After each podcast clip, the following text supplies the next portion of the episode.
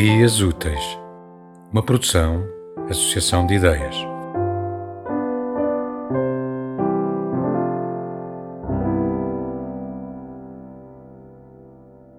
Deixa-me ser breve. No final disto, alguém será amaldiçoado. E rezo para que seja qualquer um, menos ele. Deixa-me começar outra vez. A noite era bela, mas não romântica. Claro, havia fumo e luar. Deste ângulo, quase poderias tomar a cidade por americana.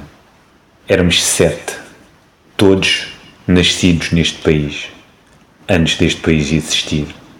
Foi nosso, da mesma forma que um gato de rua é criado pelo ar. Ainda assim, chamamos a isto uma recuperação, um reaver a placa onde se lê câmaras em utilização no exterior de uma joalharia sem luz.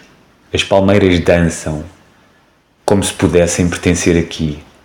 Cidade de garganta de cascalho e lamento dos templos, de testa abençoada com ouro histórias confluentes. Quantas águas ungiram e te reivindicaram herança? Quantas mãos te desconsagraram do direito por nascimento e conquista. Um nome, por mais sagrado que seja, pode ser uma história de inimaginável distância. Só poderíamos sair de ti pela boca por onde entramos. E ali nós vimos-lo pela primeira vez. Sombra dobrada sobre sombra, a falar árabe abafado e apressado, e pela primeira vez naquela noite, um parente que eu poderia, mas não poderia ter conhecido. Um menino com língua enluarada promete à mãe que regressaria com cada respiração.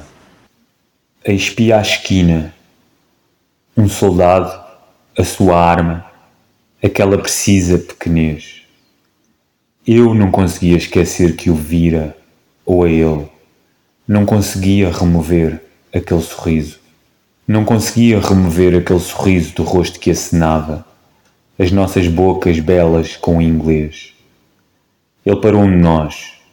Ele revistou apenas um de nós. E ali lembrei-me da minha mãe a implorar a Deus que olhasse por nós em Jerusalém, onde, aos quatro anos de idade, um soldado apontou uma arma à sua cabeça.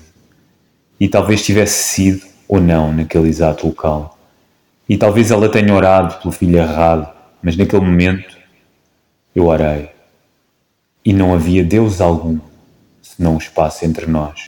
Como a distância entre o meu sagrado e o seu sagrado poderia ressuscitar um Senhor devastado na minha respiração. E aí comecei a compreender como a minha mãe pôde abandonar o seu direito por nascimento. E suponho ela se fosse. Viva! Dependendo do teu enquadramento de referência. E também nós, e por qualquer magia, também aquele rapaz apanhado com o Deus errado na sua respiração, na sua cidade santa. Perdoa-me.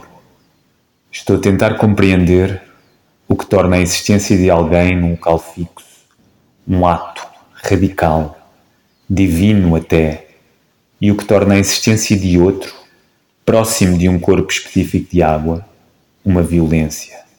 Perdoa-me, escrevi isto no aeroporto americano e a sua magia escapou-me.